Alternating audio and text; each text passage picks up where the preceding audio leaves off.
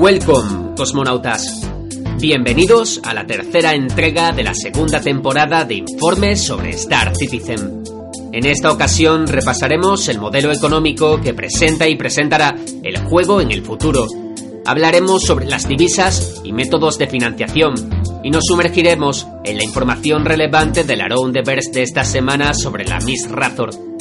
En esta ocasión queremos profundizar en las variaciones del sistema de compra-venta de las tiendas de RSI, la evolución de las compras en Star Citizen y repasaremos tanto la divisa Alpha UEC como todo lo que rondará al dinero real, adentrándonos en el pantanoso terreno del pay to win y la futura monetización del juego. Existen diversas divisas en Star Citizen actualmente. La REC o REC se obtiene tanto jugando al Arena Commander como al Star Marine y nos permite obtener artículos para los mismos módulos del juego. Permiten el alquiler de equipo para los módulos a través del acceso electrónico a la web de RSI, aunque probablemente este modelo pueda ser eliminado debido a todo el avance que sufrirá el juego en un futuro cercano. Las alfa UECs son la divisa alfa que está siendo utilizada para el testeo mediante la compra de artículos en las estaciones del universo persistente. Estos artículos accesibles actualmente son solo artículos de vehículos, materias primas y equipamiento para el FPS, accesibles mediante alfa UEC sin game a través de la compraventa de mercancías o completando misiones. Los alfa UECs son, como su propio nombre indica, una divisa alfa de testeo que es reiniciada por los desarrolladores de manera continua en nuestras cuentas personales, siendo reseteada en cada uno de los enormes parches. Será reseteada a la llegada de la versión 3.1 en marzo, en la 3.2 que debe venir alrededor de junio, la 3.3 en septiembre y la 3.4 en diciembre de este año. La 3.1 en marzo se supone que nos debe traer la posibilidad de adquirir naves dentro del universo persistente de Star Citizen, mediante Alpha UECs, y muchos otros más elementos que se irán incorporando a través de cada uno de los parches. El dinero real puede ser utilizado actualmente para la compra de paquetes de juego, naves, boletines de suscripción voluntaria, reclamaciones de tierras y compra de UEC. Nunca, evidentemente, de Alpha UECs. La suscripción voluntaria otorga pequeños regalos cada mes dependiendo del tipo de suscripción y acceso a variedad de documentos e información detrás de la tramoya de todo el proyecto, además del vuelo libre de una nave cada mes, pero no otorga ninguna clase de ventaja en juego por el momento. Todos los fondos recaudados mediante las suscripciones de la comunidad son utilizados íntegramente para los shows de información que todos disfrutamos cada semana. Desde de Verse, el Reverse de Verse el Book Smashers y todos estos programas de información que nos permiten obtener todo el jugo al desarrollo. Los UEC serán la divisa que el juego utilizará una vez entre en vigor de manera definitiva, y será la más sencilla de utilizar una vez que todos estemos en el verso y nos encontremos en un universo persistente totalmente liberado. Dentro de la web de RSI tenemos acceso a la tienda de todo tipo de elementos. Lo que vemos actualmente seguramente será algo totalmente temporal, ya que con la llegada de la nueva web se avecina un cambio de interfaz brutal en todos los sentidos para todas las secciones, incluyendo la sección de tiendas, evidentemente. La razón por la que mencionamos esto es debido a que los precios de muchos de los artículos a la venta han cambiado y disminuido drásticamente en la tienda en la que obtenemos los artículos mediante VCs.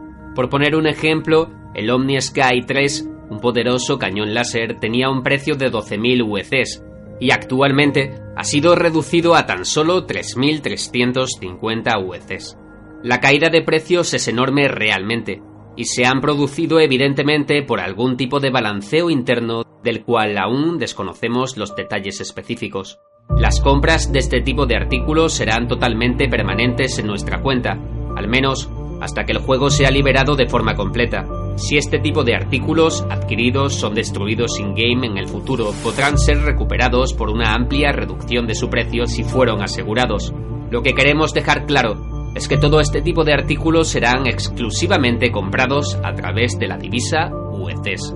En el estado actual del universo persistente, existen algunos errores en la persistencia de la versión 3.0, haciendo que muchos de estos elementos, aunque hayan sido adquiridos en la tienda, no aparezcan in-game aunque sí aparezcamos como propietarios de dichos elementos en la web de RSI.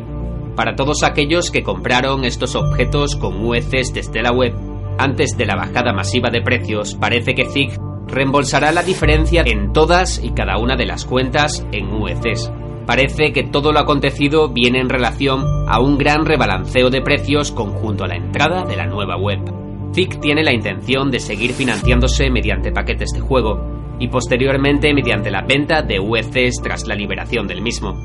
Una de las controversias que actualmente existen en cuanto a este modelo se fundamenta en la posible futura venta de UECs a través del mercado negro como actualmente ocurre en otros MMO. El mercado negro que se puede generar detrás de este modelo y la gran cantidad de farmers es una posibilidad que ya es existente en otros juegos.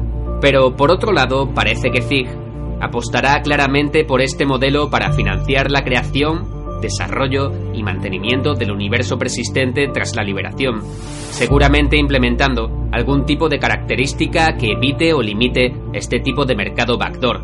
Según los propios desarrolladores, creen que Star Citizen tendrá una vida de entre 10 y 15 años en continuo crecimiento lo que no quiere decir evidentemente que no conozcamos futuras entregas del mismo juego, pero con diferentes tecnologías más allá de todo esto. De todas formas, parece que ZIG podría explorar otras vías de financiación si lo creyesen oportuno o necesario para mantener el juego tras la liberación. Todo esto es y será discutido por la comunidad, y entre las múltiples propuestas se encuentran el modelo de venta de cosméticos estéticos para naves, vehículos, armas, armaduras, y todo tipo de contenido que no afecte a la jugabilidad que de la misma forma tiene sus seguidores y sus detractores. Otro tipo de sistemas en cuestión por la comunidad que debe ser nombrado es el controvertido modelo de loot boxes, que parece enfadar a prácticamente todo el mundo y no es ni tan siquiera una opción para ZIG por el momento.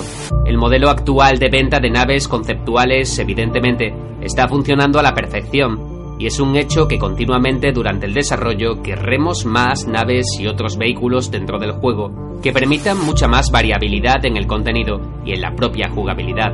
Pero por el momento lo que sabemos es que pasaremos a un modelo completo de compra de UECs, divisa con la cual podremos hacernos con prácticamente todo dentro del juego.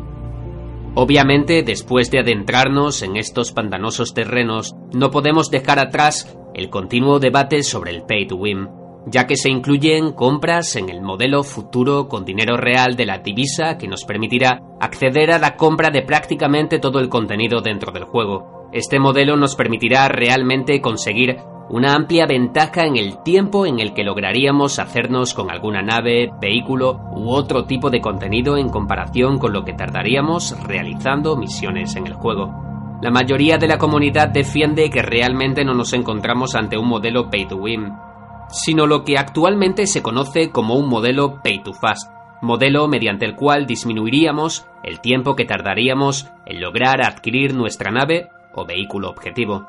Pero evidentemente, antes de adentrarnos en estos recovecos debemos presentar los diferentes discursos de la comunidad. El discurso clásico por excelencia se fundamenta en que básicamente alguien que adquiera una nave para dogfights como la Sabre siempre tendrá una ventaja sustancial en combate ante una Aurora o una Mustang de inicio. Evidentemente depende de la habilidad del piloto, pero es un hecho que existe una superioridad reconocida.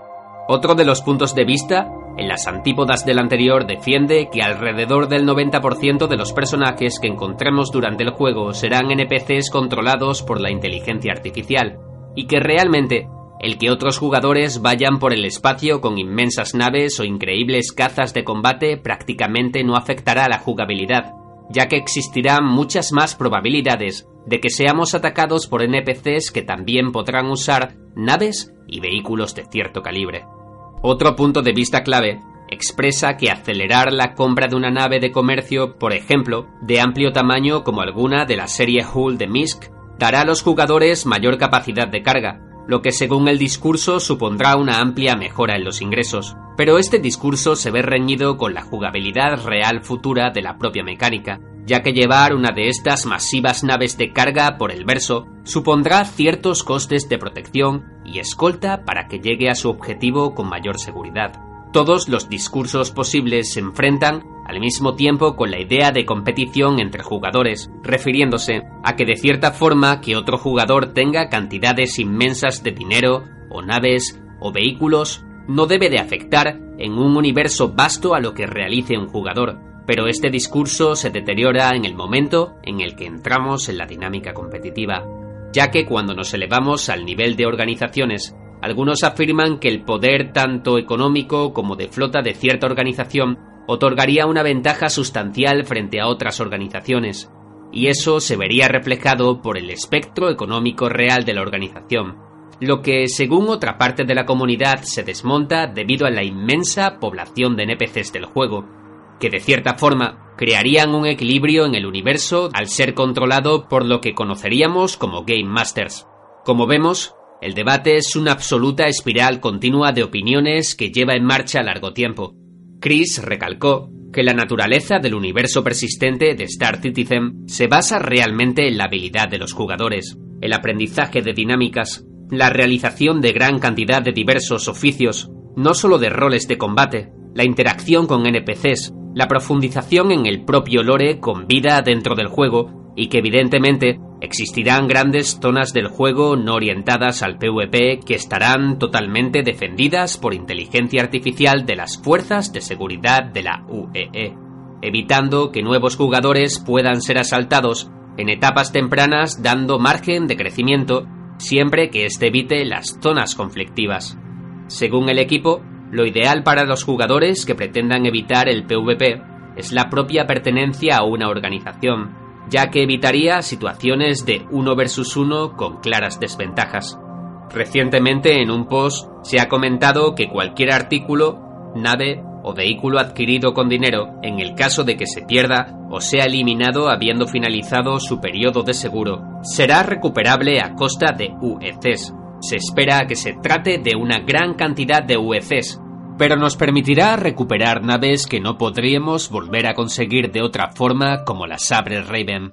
En el Around the Verse de esta semana se han adentrado en todos los detalles de la minimalista Miss Razor. Básicamente nos encontramos ante una nave de carreras dedicada de la empresa Misk, conocida por sus tratos con la especie Xiam, que de cierta forma les ha otorgado cierto uso de su propia tecnología. Esta nave de carreras es en cierta medida un híbrido entre ambos estilos, una mezcla de formas curvilíneas a la que ya nos tiene acostumbrados la marca.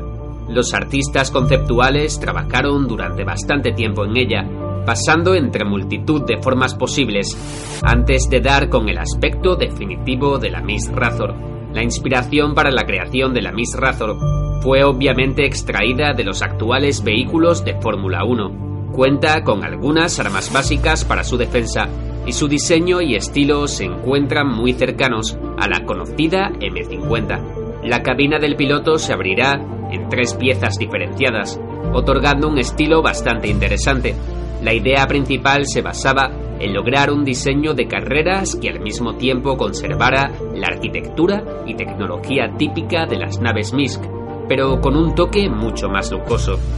De esta forma, han logrado crear un interior mucho más acogedor a lo que solemos ver en la marca, al estilo de un vehículo deportivo de alta gama. Al acceder a la nave podemos tener cierta percepción sobre su baja altura, pero desde dentro todos sus detalles son abrumadores y al mismo tiempo inspiran gran comodidad.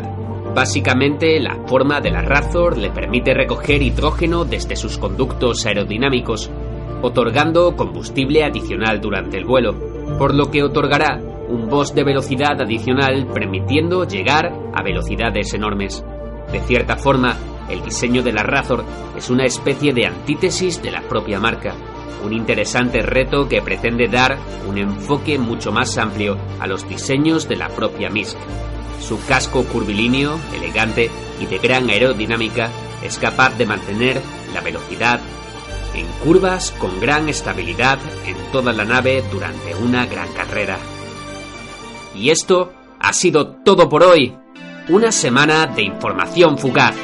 Nos vemos en el verso.